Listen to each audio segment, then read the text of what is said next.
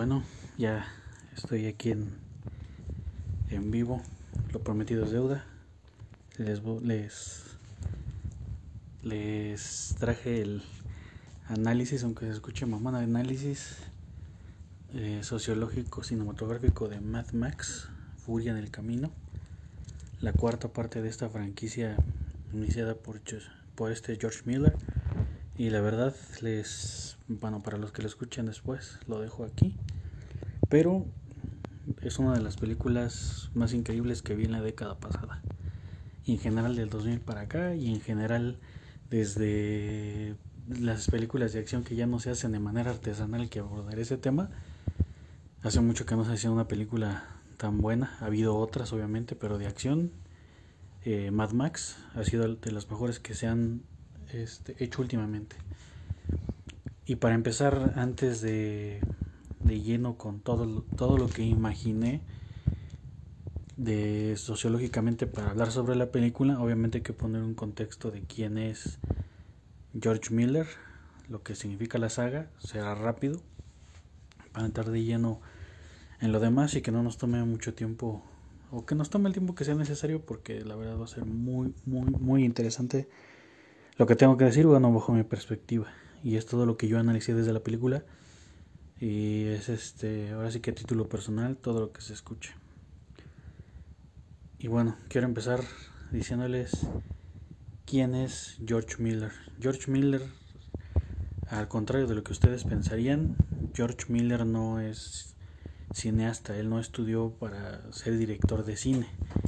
Increíblemente, este George Miller es doctor, es médico. Él estudió medicina. George Miller eh, no estudió cinematografía. ¿Y cómo es que llegó a la cinematografía George Miller? Pues es porque le gusta mucho. Le gustaba demasiado.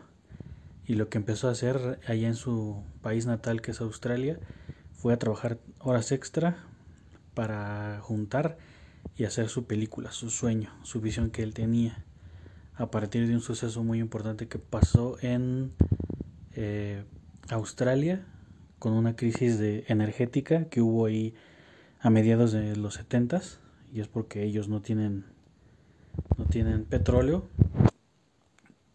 Y no hubo el suficiente abastecimiento de abastecimiento de gasolina en Australia. Se hizo un caos, la gente empezó a perder el control, empezaron a saquear lugares y todo por la gasolina. Qué es lo que pasó como esta experiencia de médico en George Miller, pues que vio la desesperación de la gente y hasta dónde podía llegar por algo que uno en esos tiempos no imaginaba que pudiera ocasionar tanto caos, que es la falta de gasolina. Ve esto, se le ocurre una historia y empieza a trabajar horas extra de médico para poder juntar dinero y hacer su película. ¿Qué película hizo? La primera de Mad Max con Mel Gibson en 1979.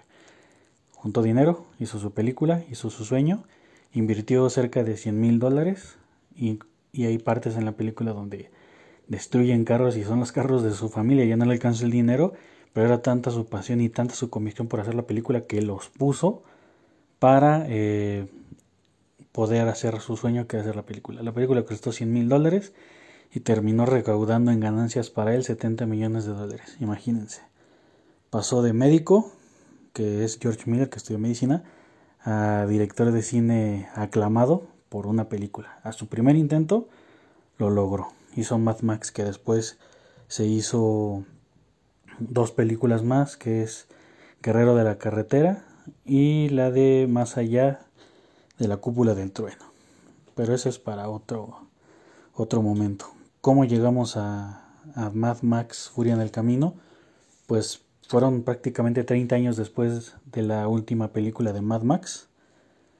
Y mucho ha pasado entre esa historia original de Mad Max y la más reciente, en George Miller. Él hizo Baby, el puerquito valiente, la escribió y la dirigió la 1, la 2 ya no, pero la escribió. También hizo Happy Feet y otras películas de otros géneros que increíblemente uno no se imaginaría, ¿no? Si han visto Happy Feet, son unos, son unos pingüines que hasta se ponen a rapear y bailar y ese mismo hombre que escribió las, las crudas películas de Mad Max.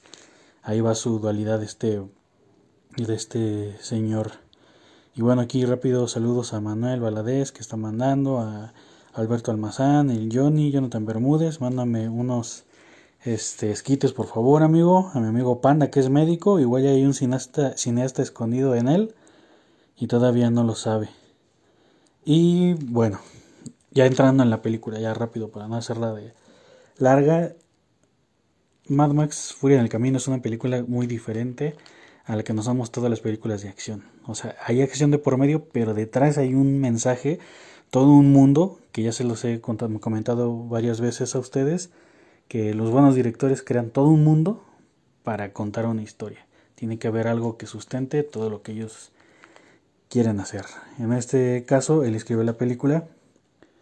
Detalle importante, él dice que es una película sobre la liberación de las mujeres dentro de la historia de Mad Max. Y eso es lo importante. Es la piedra angular de la película, la liberación femenina a partir de carreras de autos. Uno cree que está loco, pero tiene más sentido de lo que imaginan. ¿Qué hizo en términos cinematográficos antes de llegar a todo el análisis social que les tengo? Rápido les comento. La película está editada por una mujer que se llama Margaret Sixel. Ella ella fue la que editó la película. ¿Y por qué escogió una mujer? George Miller dijo, porque yo no quiero que le edite un hombre. Quiero que la película le edite una mujer, porque si le edito un hombre va a ser como todas las demás películas que se han hecho de acción. Y tuvo razón, porque la Margaret Sixel hizo una, una, una edición de la película como pocas. Le dio un sentido único, que se los voy a comentar rápido. Y aparte esto le dio la posibilidad de ganar en todos los premios que fue nominada a mejor editora o montaje que se le dice, ella ganó todos los premios, incluyendo este, el Emmy e incluyendo el Oscar. Así esta mujer tan brillante en su edición y que este George Miller eligió para que le editara e hiciera esto de manera única. ¿En qué se enfocó Margaret Sixel para hacer su edición? El drama humano a través de la, de, la expresión de las personas en la edición de la película. Eso es lo importante que hizo. Ella utilizó un, este, una que se llaman un, método que se llama cambios rápidos de, de, fotografía, que es para acelerar la acción y tiene un, un sentido cinematográfico que dice que nuestra procesación visual se ralentiza a pesar de que la, acción se va de volada. ¿Para qué hacen esto? Para que la narrativa de la película se vaya muy rápido y no sintamos las dos horas que dura eh, pesadas. O sea, es una película que nunca para. Su edición hace parecer que jamás para, jamás se toma en un momento, pero es todo, todo, todo lo contrario. Y que vamos a encontrar en sus, en sus como característica de su película las miradas, el enfoque en las miradas de los personajes. Si ustedes ven Mad Max Fury en el camino, sus miradas son lo más importante en las tomas de trascendentes de la película. Chequenlo bien, una ley de la mirada muy bien aplicada en su edición, que es más difícil de lo que parece, aunque nosotros no lo notemos. Y la, bueno, la fotografía tiene, hay mucho que comentar, se llama John Seal el que hizo la fotografía e hizo que todos los planos fueran centrados. ¿Es difícil eso? Sí, porque la mayoría de las películas tienen una que se llama la regla de tercios, separan en tercios la pantalla y queda ubicada tanto del extremo izquierdo o el, el extremo derecho, jamás en medio porque no se ve bien eso en una pantalla y si lo haces bien es difícil, pero es toda una proeza.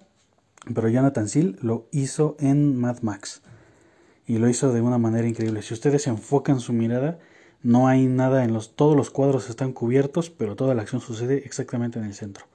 Planear eso como director de fotografía es algo es una es una proeza que solo aquí Mad Max pudo hacer y eso me encanta porque la, se enfoca en la acción que nos cuenta la historia y a su vez que nos envuelve en la narrativa.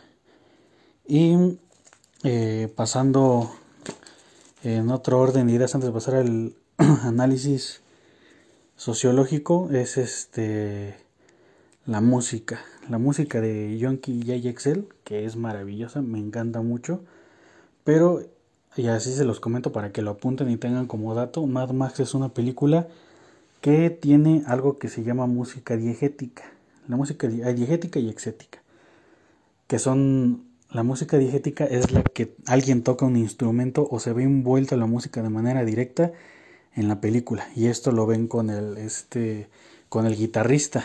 Toda la, toda la parte de la película está ambientada con música, pero es música que está pasando dentro de la película. ¿Y tiene sentido? Pues por supuesto que tiene sentido.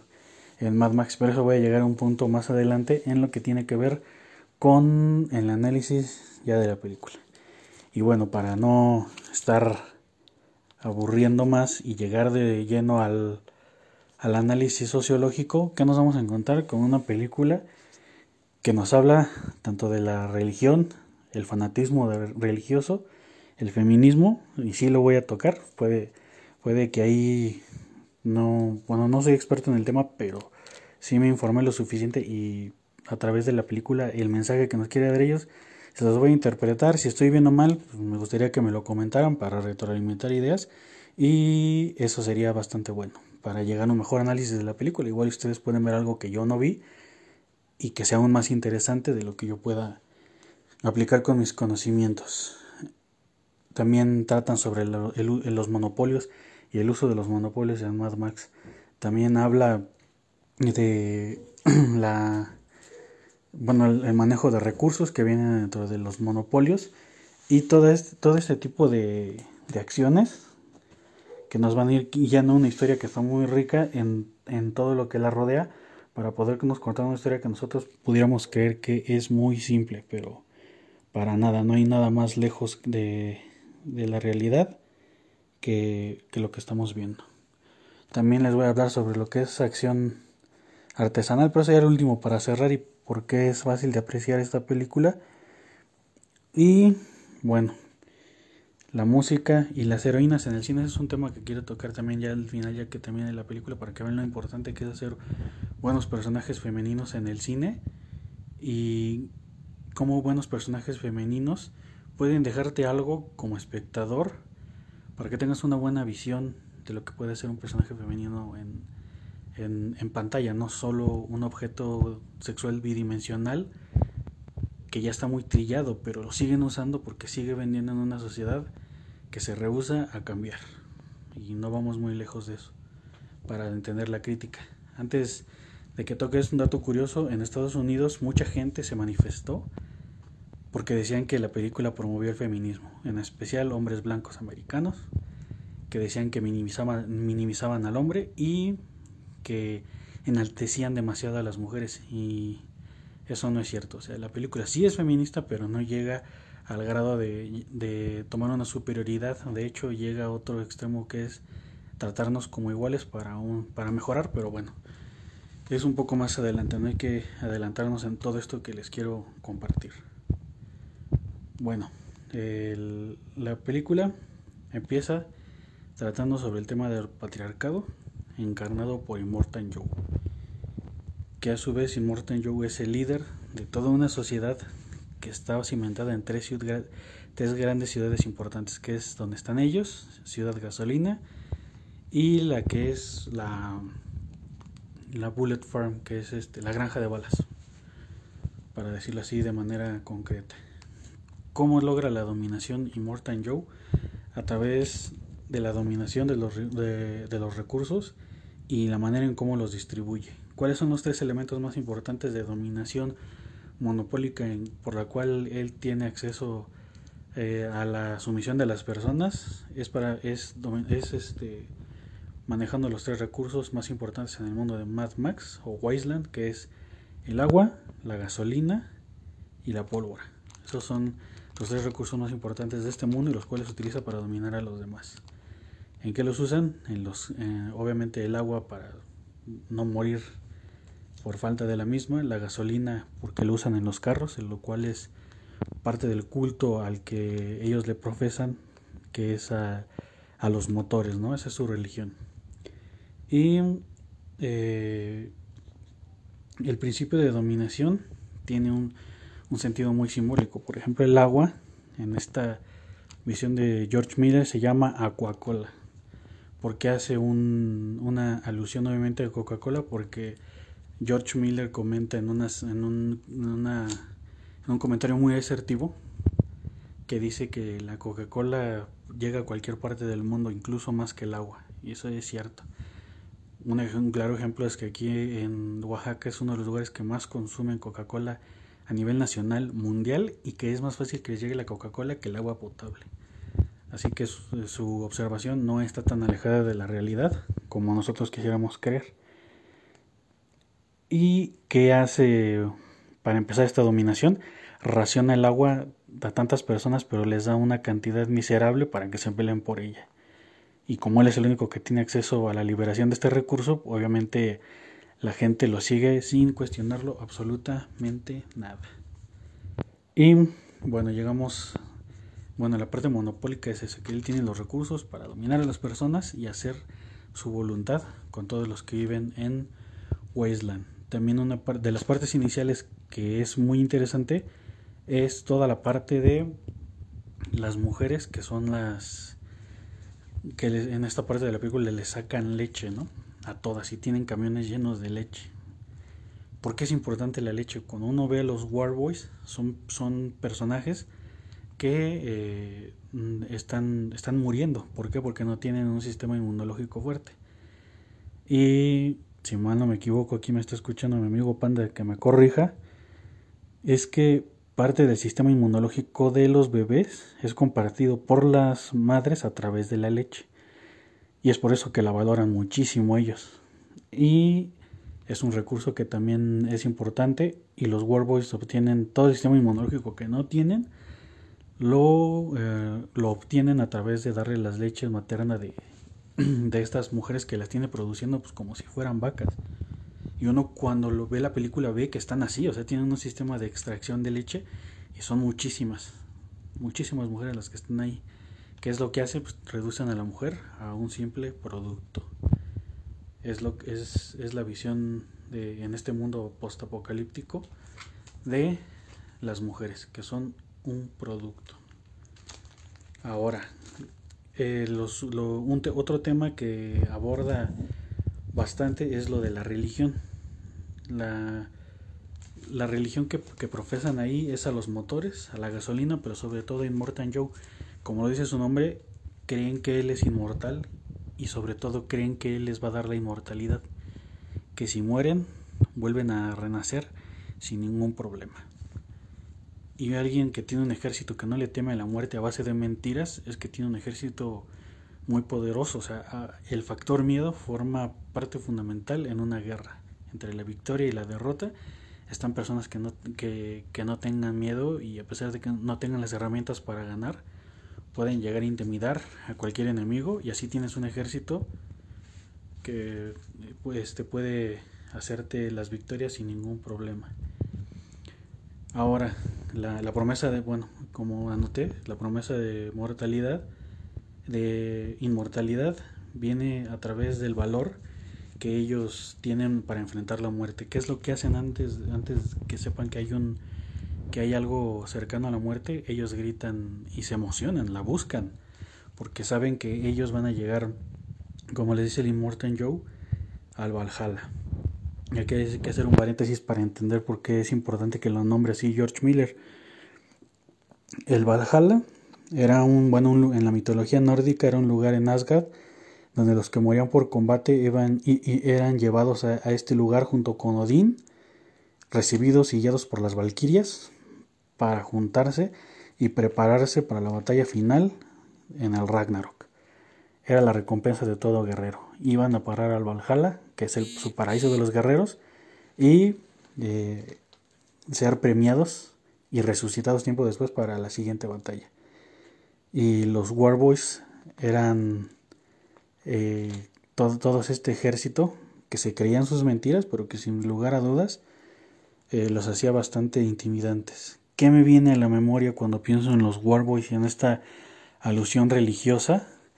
Me vienen dos ejemplos. Uno, las cruzadas. Las cruzadas las hacían por honor y quedar bien ante, ante Dios. ¿Por qué iban a, a Tierra Santa a recuperarla? Pues porque lo merecían. Y si no ibas, eras un cobarde. Y si ibas y morías con gloria, ibas a ser recordado por todos.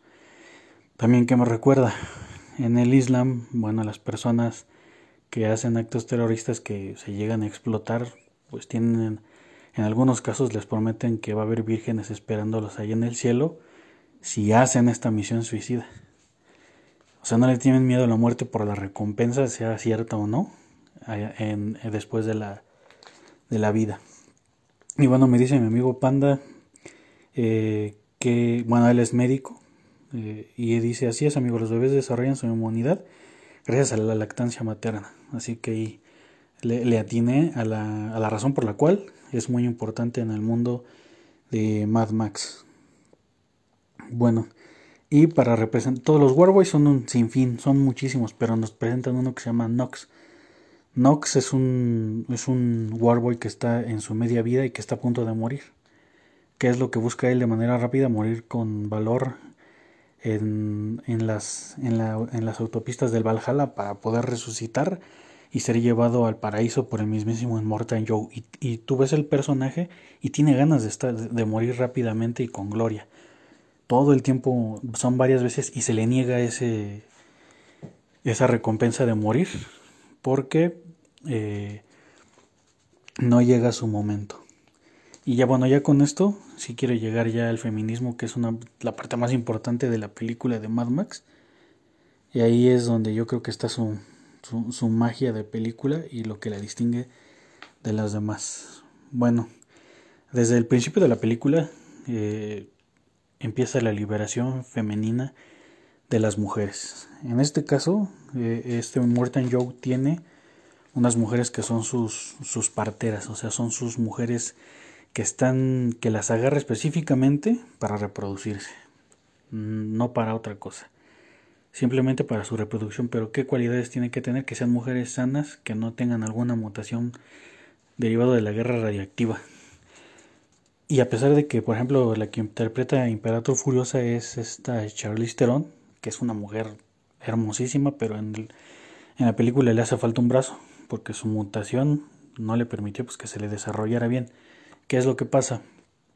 Que ella no es, ella no es apta en la película, bajo esas circunstancias, para, hacer, para reproducirse con Immortal Joe, a pesar de su belleza, pero para dar hijos que sean sanos, porque lo que busca Immortal Joe es descendencia que no tenga ningún problema genético, como sus otros hijos que son, pues uno está deforme, el otro no le funcionan bien los pulmones, y así nos vamos con, con esos ejemplos.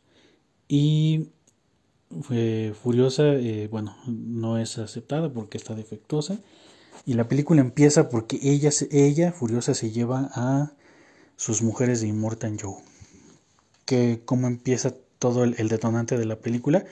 Cuando Immortal Joe llega, Immortal Joe llega a la sala donde tiene a sus mujeres encerradas porque es muy simbólico. Si ustedes ven la película, es muy simbólico cómo Immortal Joe, para acceder a sus mujeres, abre una puerta como la, la puerta de una bóveda de un banco. Abre esta puerta de banco para acceder a ellos. O sea, ahí automáticamente el director nos está mostrando que las mujeres son un tesoro que debe ser guardado con la máxima seguridad posible. No son personas, son pertenencias y las cuida como tal, con, con con una seguridad e-, enorme. ¿Qué es lo que dice Mr. Giddy? Que es lo que se me hace muy importante en la película y con lo cual empieza. Le pregunta a Immortal Joe que dónde están sus mujeres. A lo que Mr. Giddy contesta y cito, dice, dice, no son de tu propiedad, no puedes poseer a un ser humano. Tarde o temprano alguien se va a revelar. Y ahora mismo están lejos de ti y ahí es donde la agarra por la fuerza y se la lleva. Esto es muy importante porque está reflejando y todas estas frases están anotadas en las paredes del lugar antes de irse, lo rayonearon. Todo el lugar sagrado que les tenía Morton Joe para cuidarlas está rayoneado, grafiteado. De frases donde las mujeres dicen no somos objetos, no, no, no nacimos solo para procrear, procrear y queremos ser libres. Eso es lo que escriben ellas antes de irse ante su revelación contra este cabrón del Immortal Joe. ¿Qué me viene a la mente? Lo desarrollaré más adelante, pero me recuerda mucho las manifestaciones legítimas de las mujeres en la Ciudad de México, donde pintarrajeaban, ¿no? Y la gente se preocupaba más por los por los edificios que, y, los, y los monumentos que por el mensaje verdadero que trataban de transmitir. No sé si, no sé si conecten con esto mm, que yo estoy diciendo con lo de la película. Y después lo desarrollo más, pero bueno, prosigamos. Cuando pasa esto, pues las mujeres se, se van y, y Furiosa pues, lo hace con miedo, pero sabe que lo tiene que hacer, que no tiene que caudicar y sigue adelante en su lucha por la liberación de estas muchachas, estas mujeres, estos seres humanos, no objetos como nos las ha hecho creer Immortal Joe, que es, o como simple sencillamente el patriarcado cree que son objetos y no personas. Y bueno, ahí el, conforme avanza la película, se van encontrando con Max, ¿no? Que no les importa a ellas, se pelean por el camión en donde van escapando, pero llega un momento en donde sabe que tiene que, en este momento sabe que depende de ellas para escapar de la esclavitud de la que está sometido Max, y vean, o vean cómo Mad Max, el loco Max, a pesar de que es su película, empieza a tomar relevancia, perdón, empieza a tomar relevancia casi hasta mitad de la película. Y es su película pero las más importantes son las mujeres. Y ellas son las que le dan participación a él para que sea un personaje relevante. A muchos no les gustó esta idea, pero es como la usó este George Miller y me parece muy, muy brillante. ¿Qué pasa con, conforme van cooperando a la fuerza más que por convicción? Pues van teniendo fricciones. Cada quien quiere imponer su autoridad, pero a final de cuentas van avanzando porque ambos quieren, quieren su libertad. Algunas del hombre, el otro simplemente porque no le gusta enjaulado, pero sus caminos se cruzan de maneras que eh, los van a llevar a un fin común. Bueno, ¿qué es cuando esta furiosa está expresando por qué quiere ser libre? Dice porque quiere encontrar la redención. ¿Por qué quiere encontrar la redención? Porque por muchísimos años ha estado sirviendo en Morton Joe y sabe lo que hace. Sabe lo que hace Morton Joe del sometimiento, de cómo el abuso sexual hacia las mujeres y ella ayudó a construir esa figura, ella, ella, ella ayudó a transportar los recursos de una ciudad a otra para este, ayudarlo a ser el emperador que era, ¿no?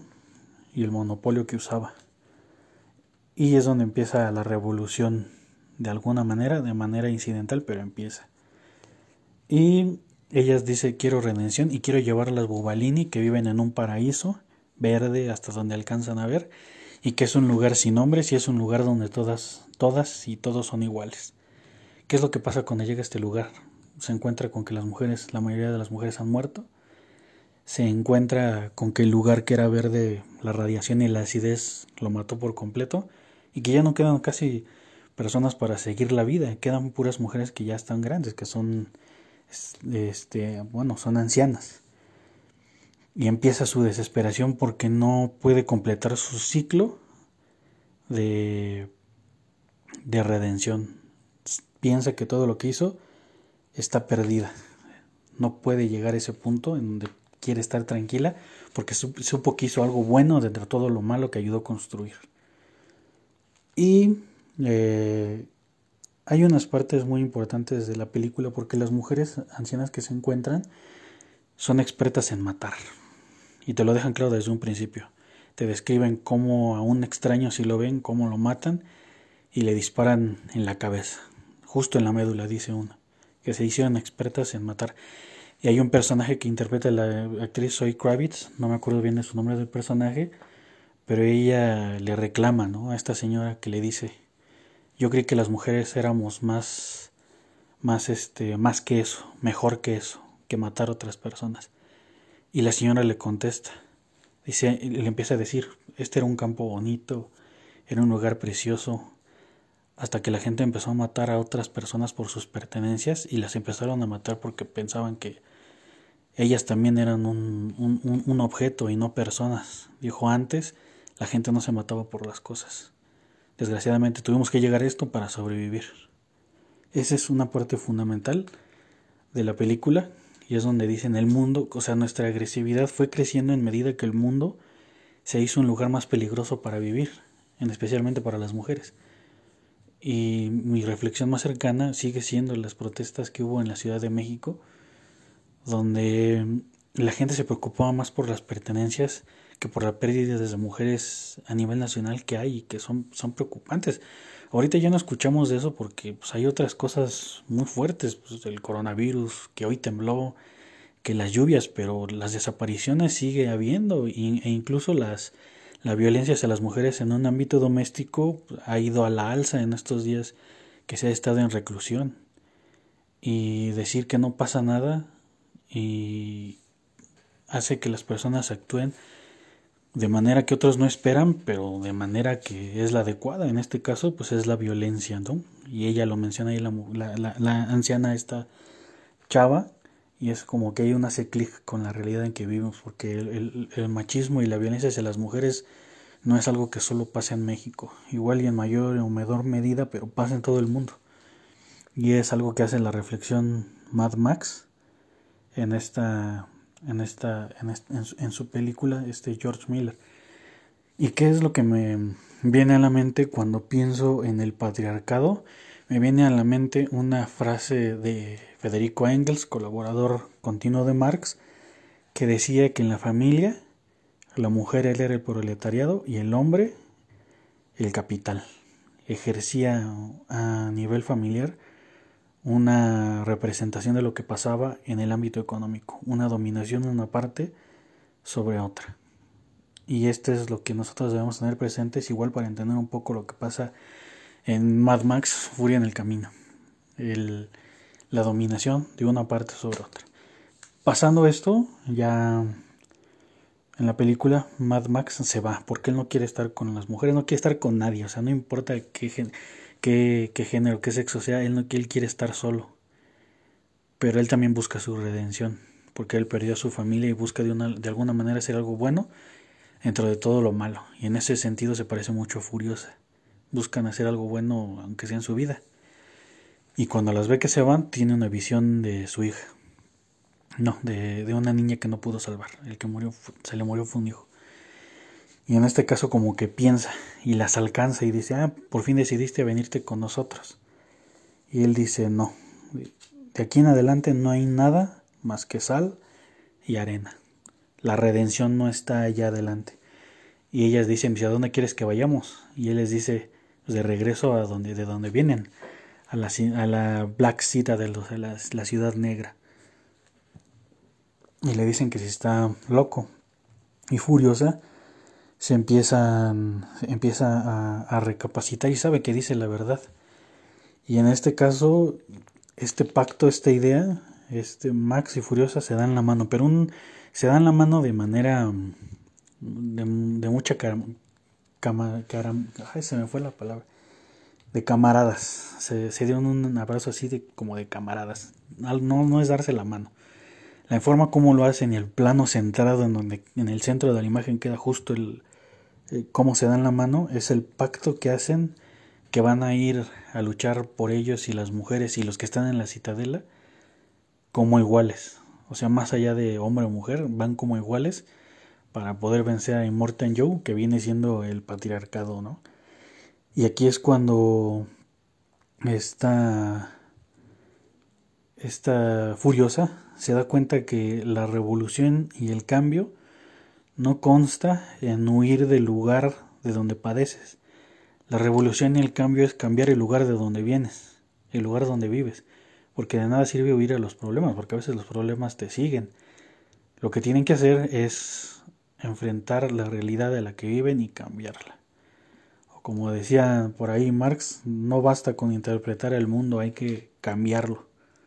Es ahí donde, donde empieza la batalla final y donde son ellos prácticamente pocos. Y uno dice, ay, ¿cómo pocos van a hacer un cambio en una película donde los otros tienen el monopolio de los carros, de las armas y de todo? Y ahí me viene otro ejemplo histórico. Este, la revolución cubana cuando, cuando, cuando Fidel Castro salió de Veracruz, se iban cerca de 90. Cuando desembarcaron en Cuba los recibieron a tiros y solo sobrevivieron 13. Y esos 13, para bien o para mal, independientemente de la imagen que ustedes tengan de Cuba, si es una dictadura o no, con 13 personas hicieron la revolución en Cuba. Algo que parecía imposible, lo lograron. Lo lograron. Y aquí, este, bueno, Max y Furiosa y todas las demás, eh, tienen, tienen la misma situación y van a la misma batalla. La batalla final no se las describo, no, bueno, no tiene mucho sentido, prefiero que la vean y la disfruten, pero la batalla final es muy, tiene un nivel de epicidad pocas veces visto, pero que está muy, muy, muy buena, se las recomiendo y adelantamos paso. La evolución aquí de un personaje muy importante que quiero recalcar de manera rápida es Nox. Nox, como les dije, es un personaje que buscaba la muerte para ir al Valhalla, pero conforme va conviviendo con mujeres, su, percepción de la vida va cambiando y de una forma acelerada, como la, la, carretera misma en la que están y la velocidad a la que huyen. Y entonces, este, ahí él va cambiando y conoce el amor.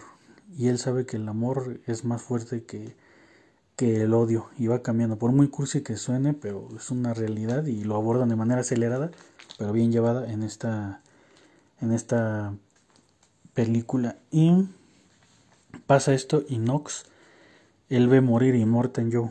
Su mirada cambia, el personaje, el semblante del personaje cambia radicalmente desde su postura, su mirada, porque su sistema de creencias acababa de morir.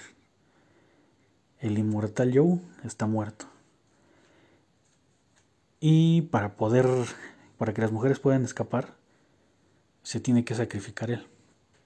Y él siempre antes decía, este, que le esperaban en las puertas del Valhalla y buscaba la muerte de manera frenética y con mucho ánimo. En esta parte de la película hay una frase que ellos dicen atestíguame y lo gritan y bien emocionados. Y en esta parte lo dice otra vez, pero lo dice con miedo. Y lo dice a voz baja, ya no gritando. Y es porque el personaje sabe que ahí, después de lo que va a hacer, ya no hay nada más.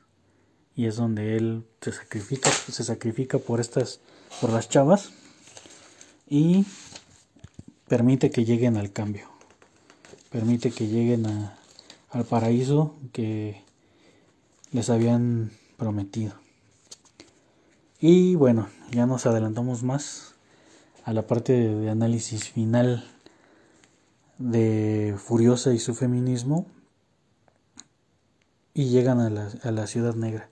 Furiosa estaba casi muriendo, pero Mad, bueno, este Max la salva y llegan a la, Black Citadel. Los no vencieron a todos, pero se quedaron atorados. Pero llegan a la ciudad y llegan en el carro del jefe, ¿no? Del Immortal Joe. Y todos dicen, dice, ¿quiénes son? Rebélense. Y ahí sale Max y llevan el cuerpo de Immortal Joe como ofrecido, o sea, es una escena muy simbólica también. Tira la sábana con lo que lo cubre y entonces grita uno y esta frase es demoledora porque el poder religioso y de que siguieran Immortal Joe eran inmortalidad, como les estaba diciendo. ¿Qué es lo que dicen? Muy importante. Gritan, el inmortal Joe está muerto, a pesar de que suene, y aparte suena cañón, ¿no? O sea, alguien que se decía inmortal, pues les están presentando muerto. Y todos ven a Furiosa y empiezan a gritar, Furiosa, Furiosa, el nombre de ella para que la suban. Y, y, el, y el pueblo grita, déjenla subir. Y en este, aquí quedan puros niños Warboys, o sea, puros niños chiquitos, que todavía su, su mentalidad no está tan atrofiada como la de los más grandes. Y los dejan subir. ¿Qué es lo que pasa a continuación? Y es un detalle importantísimo y es como cierra el ciclo de la película. Llegan las mujeres, las que les están ordeñando la leche materna, y ellas abren las, las tuberías de, del agua. Las abren para no cerrarlas y reparten el agua para todos, para que les alcance y no se estén peleando por ella. Y así terminar el ciclo de dominación que tenía Morton Joe al principio de lo que les dije, que era su herramienta principal para tener la dominación del pueblo. Y ahí hay un círculo que se cierra en la narrativa cinematográfica y del guion.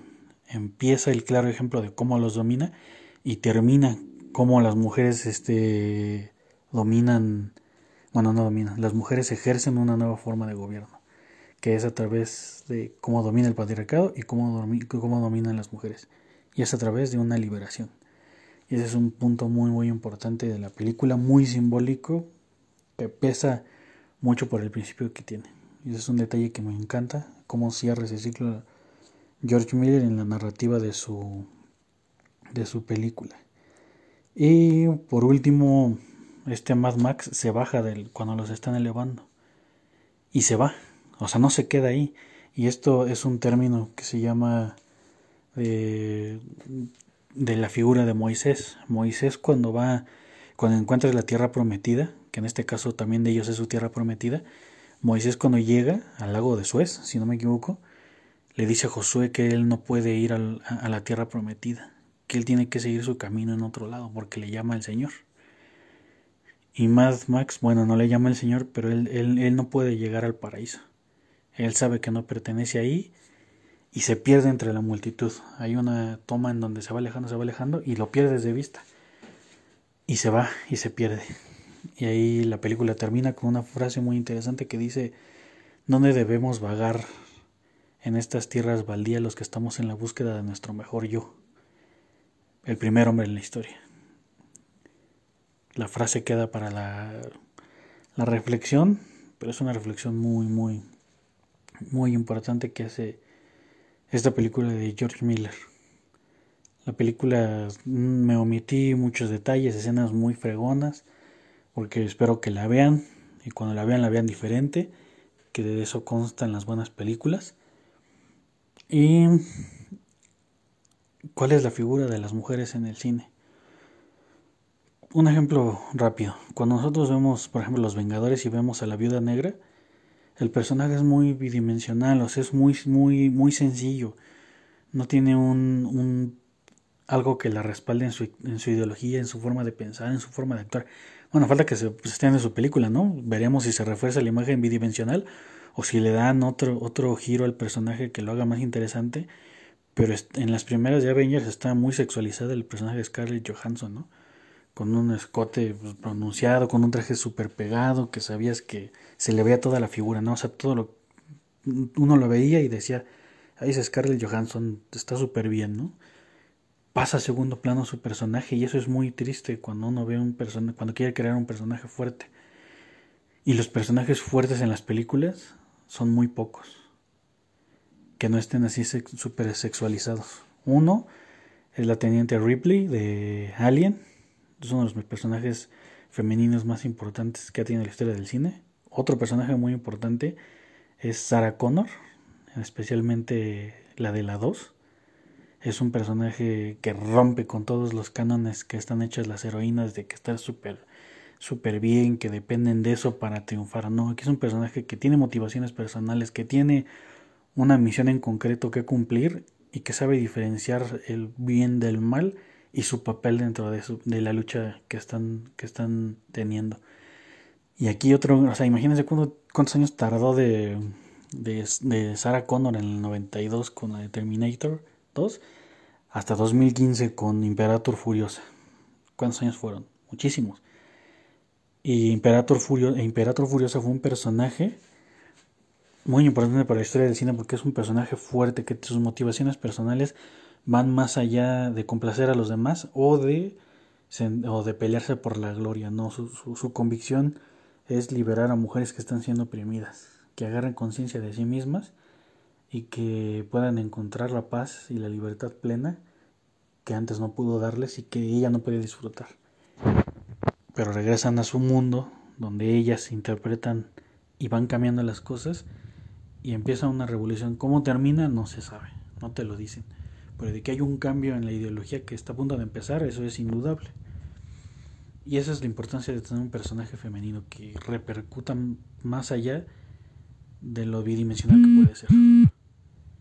Entonces, ese es un personaje importante para las mujeres bajo de mi, mi perspectiva. Igual ustedes pueden decir, o sea, están los personajes de la... Bueno, hay una película que se llama Las sufragistas, que sí son mujeres muy importantes, pero, o sea, es, un, es una película de, nicho. O sea, es una película que se está hablando de una historia verídica, de mujeres que hicieron algo muy especial, eh, de, que pasó en la historia, pero en las películas en, en, las películas donde hay situaciones inventadas y que son blockbusters, o sea que pegan muchos, pues como que esos personajes al público, al consumidor que ha sido educado, pues no les es muy interesante.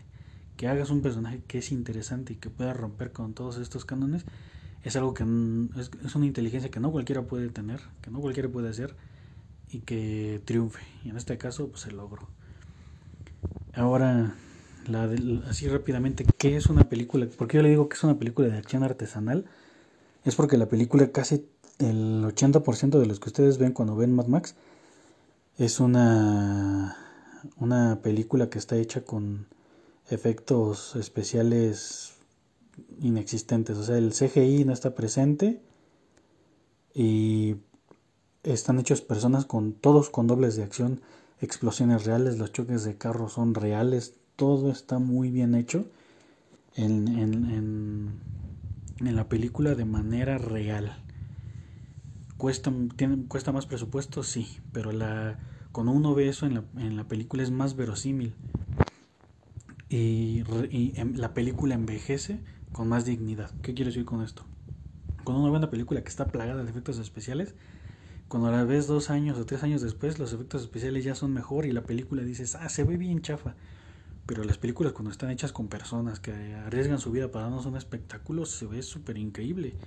Envejece bien porque tú dices, no, pues estos güeyes les pagaron una lana, igual hasta les pagaron poco para lo que están haciendo y lo que nos están mostrando, ¿no? Que es algo, un espectáculo de alta calidad. Las películas ya no se hacen así, todo es efecto especial, todo es efecto especial. Inclusive películas que también tratan de carreras de autos, como por ejemplo Rápidos y Furiosos, están hechas totalmente por CGI, o sea, ya no hay nada real que pueda sustentar que tú digas que se ve increíble. O dices, ah, la historia está así, así, así. Pero el siguiente año o que, vas, que van a estar planeando más películas, los efectos especiales van a ser mejores y van a envejecer mal esas películas, van a quedar en el olvido. Y una película que está bien hecha, tanto historia como dirección y los efectos especiales, a que les, yo les digo artesanales, pues envejecen muy bien porque sigue siendo un referente increíble en las personas y que queda en la memoria colectiva. Y eh, algo que quería mencionar es algo, un tema que me gusta mucho a mí, que apenas estoy, me estoy informando, que estoy leyendo la psicología del color. Y los directores de fotografía lo utilizan muchísimo para para transmitirte sentimientos, para transmitirte ideas. En este caso, por ejemplo, Mad Max, si ustedes la ven, es una película con un tono naranja, casi casi la piel de Trump ahí en, en la película, pero así está. El color naranja está todo el tiempo embarrando todo. Y los personajes, por lo general, son colores opacos, o sea, se pierden dentro de este naranja. ¿Qué personajes son este, diferentes? Las mujeres.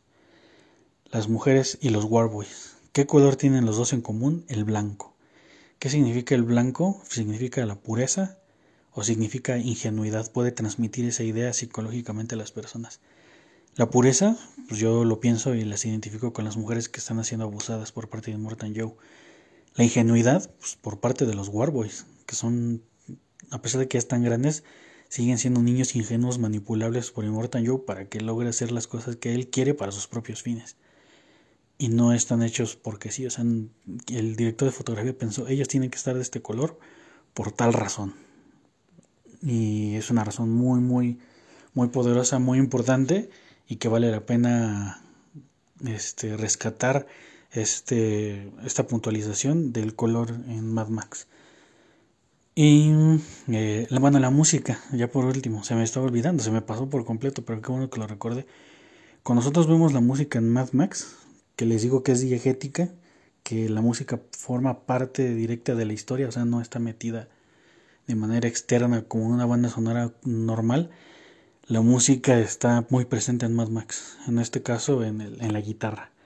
Cuando yo la fui a ver, la película decían, ay, ¿cómo creen que va a haber alguien tocando ahí a media batalla y que tenga una guitarra de fuego? Bueno, la guitarra de fuego sí es exagerado. Pero la gente dice que es estúpido y absurdo que hubiera gente tocando mientras estaba la batalla. Y no es cierto. Por ejemplo, si nosotros hacemos una recapitulación histórica, podemos ver que, por ejemplo, cuando los espartanos marchaban, o el ejército este, romano marchaba, llevaban una banda de guerra, que a pesar de que servía para el, eh, marcar el paso, también servía para, para mantener el ánimo de los, de los de los soldados y aparte marcaba el ritmo de los ataques. Cada tonada diferente implicaba un ataque diferente y un ánimo que transmitir. Eso es lo que hacían las bandas en el Imperio Romano y lo que hacían con los espartanos en un ejemplo muy antiguo. En un ejemplo más cercano están, por ejemplo, en la guerra civil de, de Estados Unidos o el ejército mexicano cuando ya se hizo el ejército independentista, cuando fue la guerra de reforma y búsquenlo había bandas de guerra que lo seguían a todos lados. la música y había evolucionado y había otros instrumentos y había otro tipo de tonadas, pero servían para lo mismo, mantener el ritmo de la batalla y mantener arriba el, ánimo de los